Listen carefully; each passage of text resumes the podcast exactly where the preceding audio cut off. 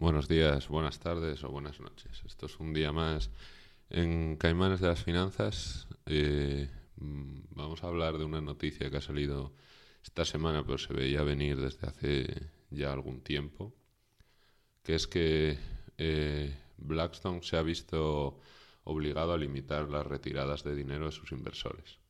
Blackstone, para que no lo sepa, es una filial de BlackRock, el mayor asset manager del mundo. Tiene en assets lo que 10 veces el PIB de España. Y Blackstone es como su filial inmobiliaria, que sobre todo invierte en activos inmobiliarios, básicamente.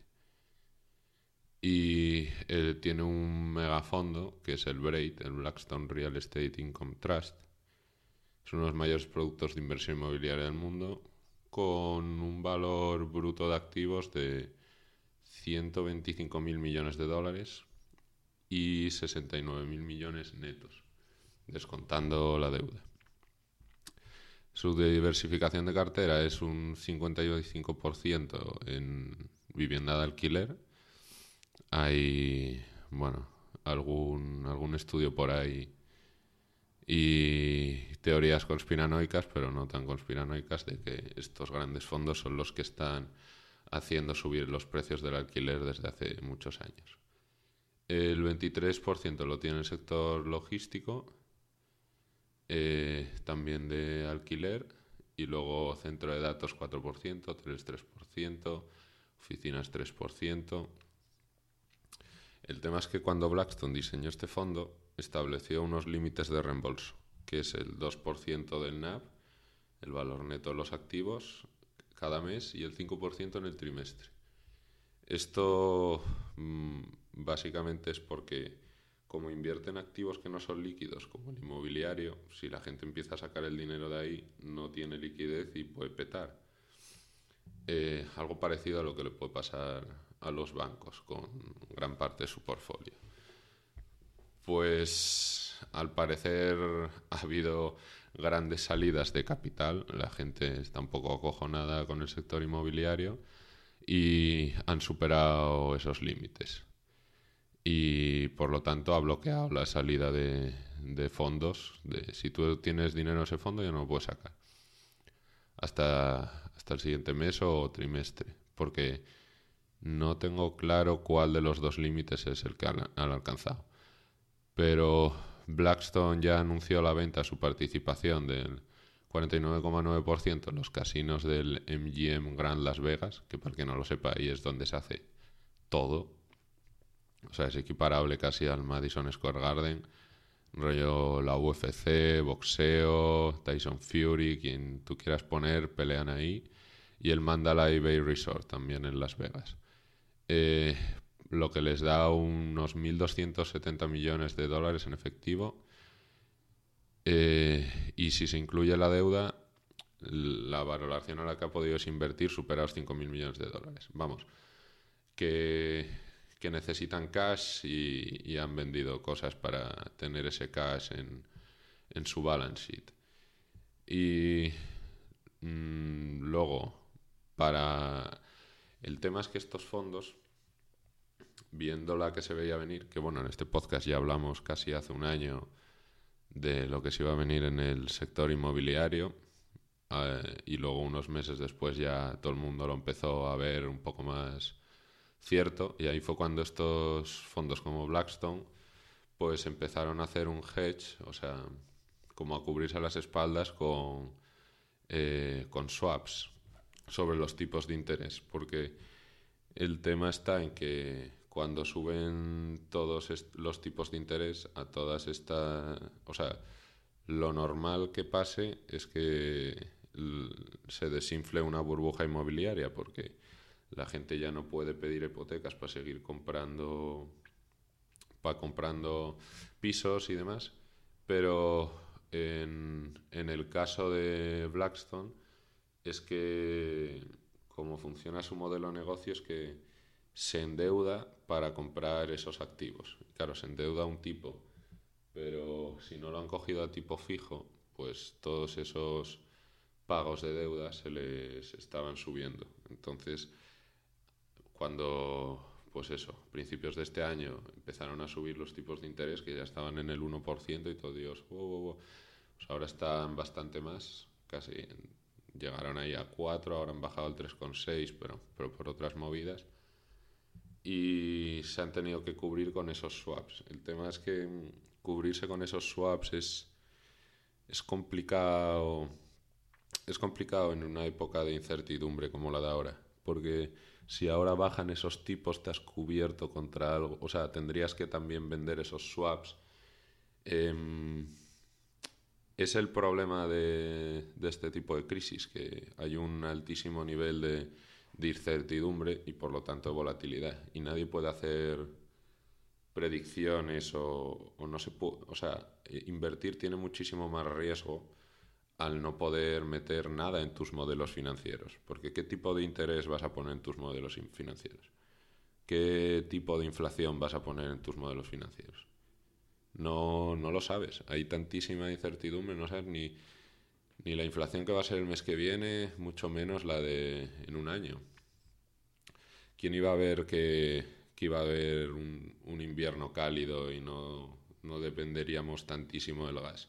Que bueno, aún, aún, queda invierno, pero, o sea, si entendéis un poco lo que quiero decir aquí es que mm, básicamente este braid tiene un 1 un 1,6 veces por ciento de apalancamiento sobre la deuda y, su, y de esa deuda el 10% es a corto plazo. Eh, este es uno de los fondos mejores cubiertos del mundo. O sea, no es que lo esté pasando mal, mal, pero lo está pasando mal. Imaginaros el resto. Y este, Blackstone y BlackRock tienen una de las mayores bases de datos de todo el mundo. O sea, como tienen el 5% de las acciones, de casi todas las acciones de todas las bolsas, eso les da muchísimo insight en todo como todo toda información de mercado. Y lo están lo están pasando mal. La gente que ha querido sacar pasta de ahí, pues no ha podido no ha podido sacarla. Esto es un es algo que puede dejarte que pensar de lo que va a pasar en el, en el sector inmobiliario y quería hilarlo un poco con un libro que me acabo de leer, que es Price Wars.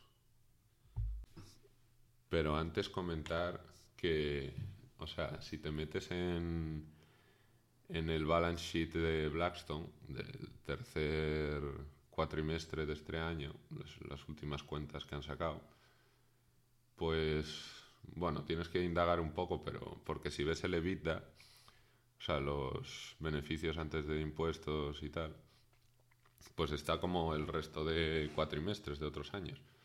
Pero si te metes en, las ganancias netas, han bajado muchísimo, muchísimo respecto al mismo cuatrimestre del año pasado. básicamente, llevaban eh, un 1.400, no, un millón cuatrocientos mil, eh, bueno, esto está en miles, así que viene a ser como 1.400 millones. Tenían en el tercer trimestre de, de 2021. Ahora en vez de 1.400 tienen 2.200. O sea, ha bajado muchísimo. Del segundo cuatrimestre, pues lo mismo. Todo el año pasado lo han tenido en, en el rango de 1.400 millones, 1.300, 1.200 y ahora están en 2.000. Y en el segundo cuatrimestre de 2022 en 29.000.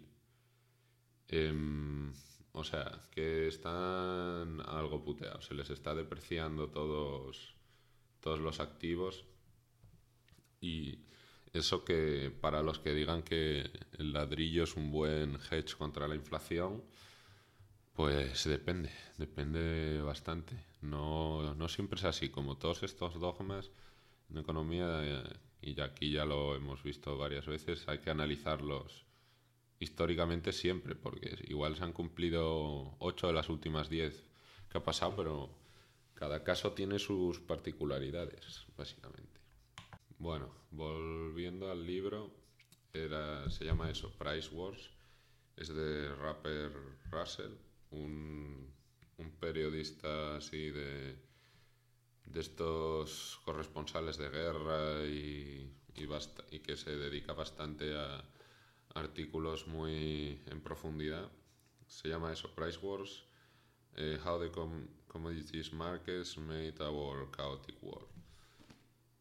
Mm, donde básicamente está durante años investigando cómo se, cómo se fijan y se crean los precios eh, y cómo eso tiene luego efectos directos en la, en la población. Eh, está durante un tiempo en, en, Ucrania, antes de que pasase todo esto, ahí en el Donbass, que en la guerra civil que tenían y, y bueno, cuenta también alguna experiencia así vivida de, allí, de cómo casi le pegan un tiro a un francotirador porque se asomó en las trincheras, porque no tenía claro si todo esto era un show que estaban montando allí los prorrusos o si de verdad había, había allí una, una guerra, porque no parecía que hubiese mucha acción, pero pues sí, luego en Venezuela, como están llevando toda su hiperinflación y, en varios de otros países. Eh, lo que hila bastante bien el, el libro es teoría del caos con economía y con los precios. Y gran parte de su tesis viene de, de cómo se liberalizó el mercado de derivados de commodities, o sea, de materias primas, y cómo eso tuvo pues efectos de segundo, tercer, cuarto orden que seguimos viviendo hasta el día de hoy. Y bueno, es que entre 2005 y 2008 los, los alimentos mundialmente subieron un 83%. Uno, 48 países tuvieron riots, o sea, protestas armadas en, la calle entre 2006 y 2012. Eh, o sea, eso, entre 2006 y 2012, esos 48 rayos, y que corresponden con las dos crisis mundiales de alimentos.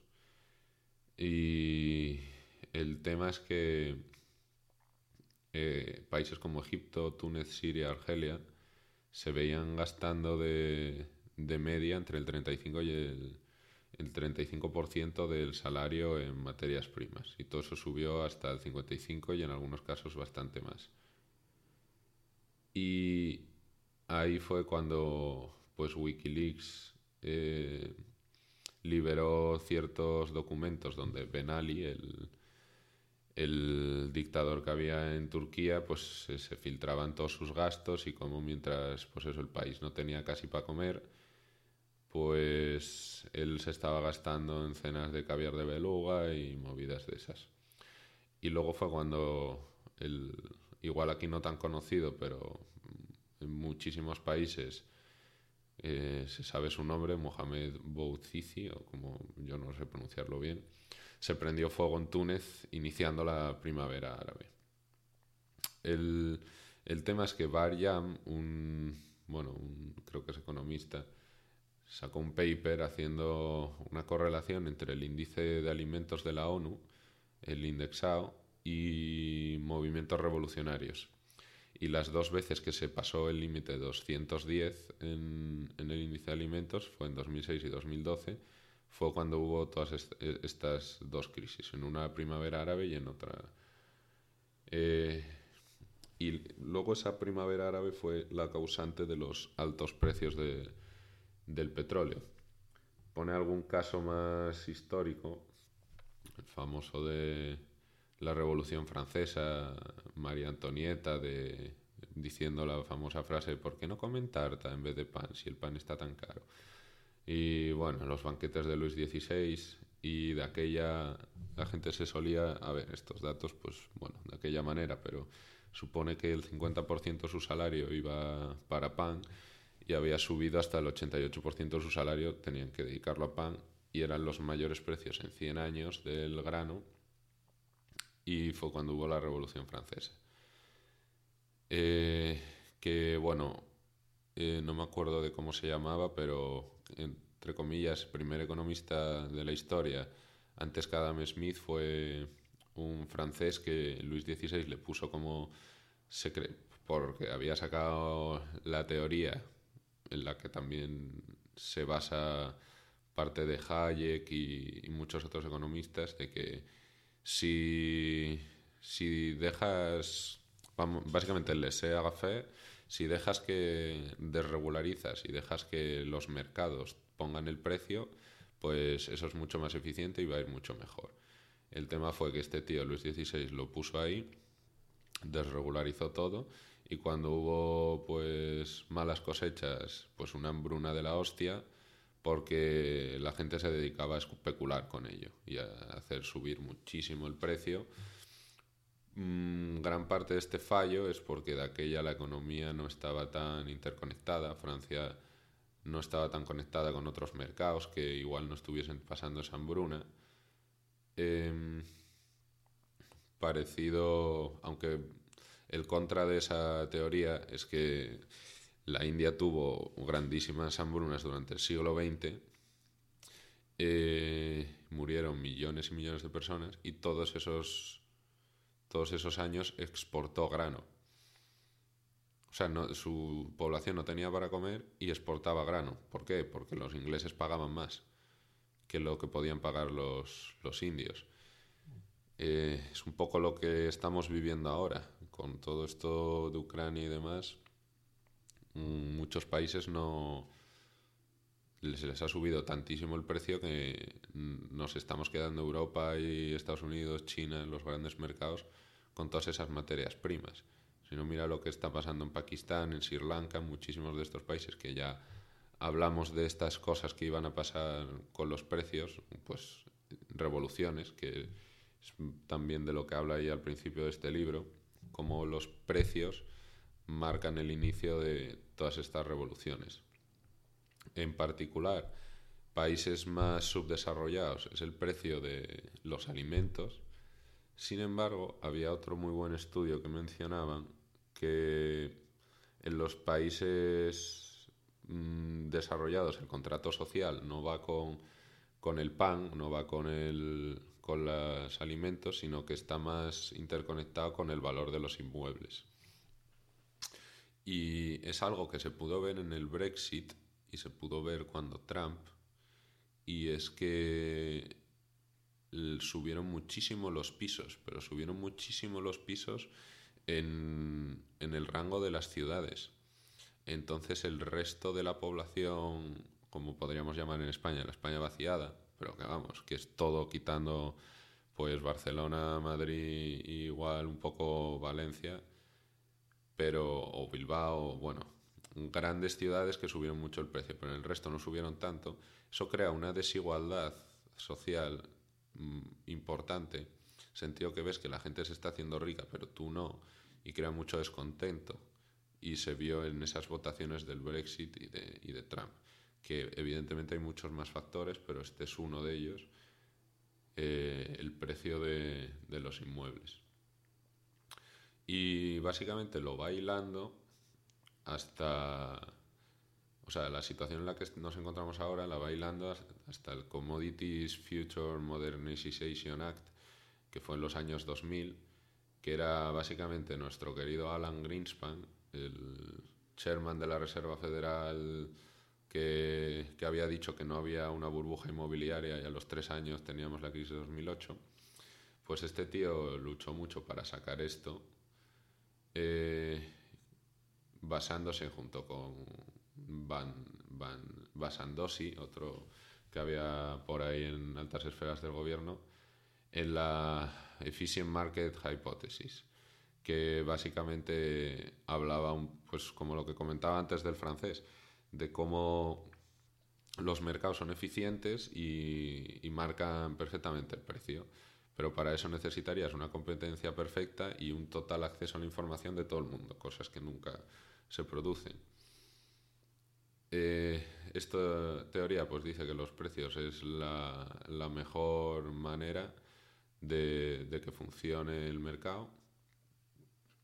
Y al final salió este acto, con lo cual los, las commodities, antes el mercado de derivados, pues tenías que ser un productor, eh, básicamente un mercado de derivados de, materias primas, como funcionaba desde, creo que fue en 1875 que se hizo el primero ahí en Chicago, que bueno, yo creo que los, los romanos y, y griegos y tal ya tendrían estas vainas. Pero el rollo, yo pago un precio fijo para la producción que tú me vas a dar en cuatro meses. Y en cuatro meses todas estas toneladas de grano te, llegan ahí. Esto tiene muchísimas ventajas porque les permite básicamente tener más seguridad a los agricultores. ¿Qué pasa? Que sacaron este, esta ley y se metieron aquí los bancos y los fondos de inversión y demás. Y empezaron a... vieron que, que las commodities tienen muy poca eh, correlación con, otros activos como pueden ser la bolsa y demás. Entonces invirtieron bastante, bastante en eso. Algo parecido a lo que pasó estos últimos años con el Bitcoin. Es, una, es un activo, por llamarlo de alguna forma, eh, que no tiene mucha correlación con casi nada y eso para diversificar tu portfolio pues es la hostia. Siempre intentas buscar eh, activos que tengan muy poca correlación con el resto. Eh, entonces se metieron bastante en el tema commodities. Esto hizo que en 2003 se hubiese invertido 13 billones de dólares en, todo este tema y en 2006 260 billones. Eh, Warren Buffett ya decía, los derivados eran armas de destrucción masiva. Y es que lo que comentaba antes de, los precios que habían subido a, límites insospechados, hasta 210 en el indexado de la ONU, que si ves las gráficas en la de Dios intentaré subirlas para si lo edito en el vídeo de YouTube. Pero estos, estos precios máximos se daban a la vez con la mayor oferta de comida de la historia. O sea, el mundo nunca había producido tanta comida. La gente no es que comiese de repente un 300% más. Algo fallaba ahí. Y pues era toda, toda esta especulación en, derivados. Y pues cómo se alimentan estas cosas es Behavioral Economics, que es una rama así un poco nueva de la economía que a mí me gusta bastante. Eh, pues puedes analizar que los seres humanos tienen la falacia psicológica que, el status quo siempre se mantendrá y tendemos a ignorar toda información que refute nuestras creencias por, por, lo que los precios, si tienen un sesgo de crecimiento y la tendencia es alcista, pues la gente siempre va a pensar que va a seguir subiendo. Lo que ya decía Keynes con, con, el, con el oso y el toro, el bear market y el bull market, que, que son sentimientos básicamente. Y aquí, luego el tío menciona un fenómeno que se da en varias islas del Océano Índico, que, que, lo llevan estudiando antropólogos y tal, y es que mm, básicamente los europeos les dejaban cargamentos ahí de pues con comida y tal y muchos de bueno gurús o chamanes o como los quieras llamar iluminados de turno empezaban a intentar a, predecir esto a predecir no porque nos llegará el cargo de esta gente y caerá del avión y no sé qué. Y la mayoría de la gente se lo creía y empezaban a, rezar a, a, a, través de estos tíos y a hacer ofrendas, ofrendas que luego ese tío se comía él, o sea, y luego no llegaba, pero decía que eso era por culpa de otra cosa y bastante mejor de lo que lo estoy contando aquí, evidentemente, está en el libro, pero lo que viene a, hacerte ver es que el ser humano se cree lo que sea y, este, y cree lo que quiere creer la mayoría de las veces. Entonces, en bolsa o en los, estos mercados es bastante similar la gran mayoría de veces. Si consigues salirte de ahí y ver los números tal cual son, pero bueno, eso, hasta los números puedes sesgarlos y ver solo los que tú quieras, pero cuanto más objetivo puedas llegar a ser, por eso gente con muchísimo Asperger, como puede ser Warren Buffett o Charlie Munger o todos estos, se les da también invertir, porque no, no hacen lo que hace el resto ni se dejan llevar, ni se dejan llevar por ello. Que, bueno, también lo decía Schiller, eh, uno de los mejores índices para ver que un mercado está, o sea, una burbuja está súper inflada o no, que decía que, que los precios son solo historias, historias que nos contamos, que no tienen tanta base en la realidad. Bueno, ya se me está empezando a ir un poco la, la pinza con el libro. Em, lo que comenté yo aquí hace bastante tiempo de cómo iban a subir los precios y tal, y los efectos que eso iba a tener los podemos empezar a ver en, en bastantes sociedades. El tema es em, cuál es el breaking point para cada sociedad. Evidentemente, país más rico tiene mucho más leverage con el que jugar. Sin embargo, países más pobres están empezando a, a reventar a reventar socialmente. Aquí en España se nos ha olvidado cómo protestar o manifestarnos, yo creo. Pero en algún momento tiene que, tiene que llegar el tipping point en el que en el que la gente no pueda más, tanto transportistas, o sea, sector que mires, sector que está súper afectado por esta inflación y el consumo tendrá, no está bajando mucho, pero tendrá que bajar vas a la compra y es demencial. Lo, lo, que ha subido una compra que yo hacía por 50 pavos ahora está en 70. Fácil. O sea, los números estos de inflación, que qué casualidad que bajen justo cuando el tío de... cuando echan al director del INE. o sea, que bueno, esos números de inflación, si te pones a ver cómo los han cambiado históricamente desde hace años para medirlo de aquella o aquella otra manera, también ves un poco la explicación de por qué ese número está tan bajo cuando en tu bolsillo no, no se refleja de la misma manera. Y bueno, otra de esas retóricas que llevan ahí un, tiempo en, en la conciencia así colectiva en economía es que llevamos los últimos 14 años, desde 2008, con dinero muy fácil. Eh, Básicamente porque los tipos estaban bajísimos, incluso negativos. Pero es que los tipos de interés es una pequeña parte de todo lo que es el mercado financiero. Lo que viene a decir es cómo están los, los bonos, que es el asset, entre comillas, más seguro que hay. Pero es que si miras desde 2008 hasta hoy, el ritmo de crédito ha ido bajando comparado con las décadas anteriores. El crédito total, o sea, el crédito que tú, tus padres o quien sea puede llegar a coger, no el crédito que cogen estos grandes bancos a través de esos tipos de interés bajos.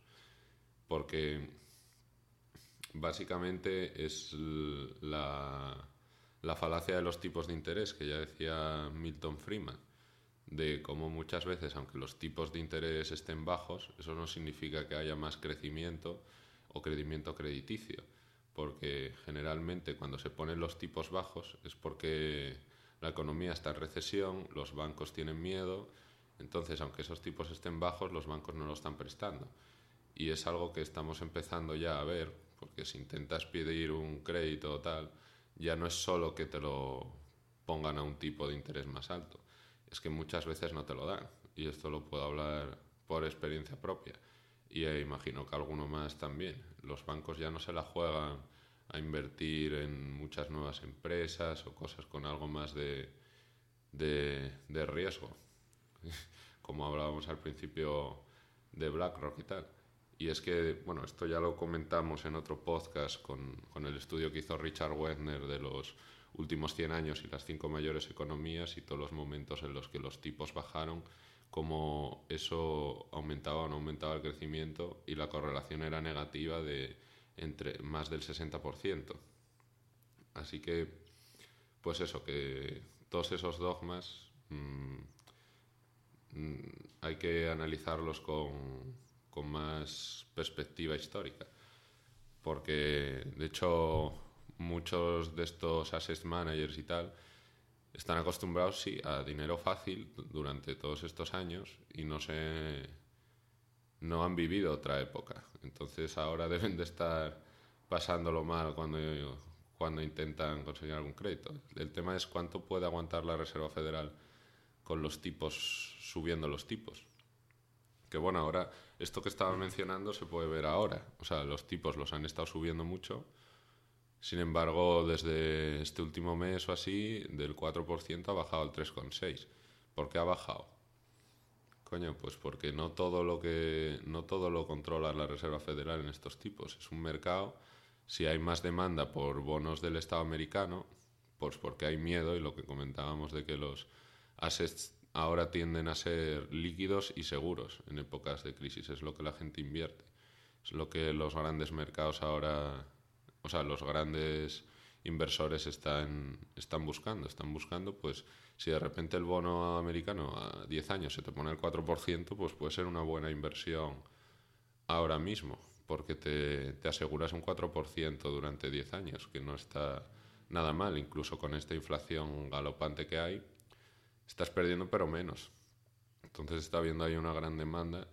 El tema es cuánto puede mantener Estados Unidos la, restringiendo la economía, porque lo que necesitan para bajar la inflación es que, entre comillas, el argumento es que tiene que bajar la demanda, la demanda agregada, que es algo que, que pues, haciendo lo que están haciendo, probablemente acabe bajando. Tienen que crear una crisis, pues, por toda la inflación que hay, que en gran parte son ellos los causantes de esa gran inflación. ¿Cuánto lo podrán mantener? Bueno, pues habrá que verlo porque todos sus balance sheet tienen que pagar muchísimos más intereses sobre toda esa deuda que, que han ido comprando para hacer el quantitative easing. Y bueno, no sé, voy a dejarlo aquí, porque me estoy yendo por los, por los tarros de hueá, como casi siempre.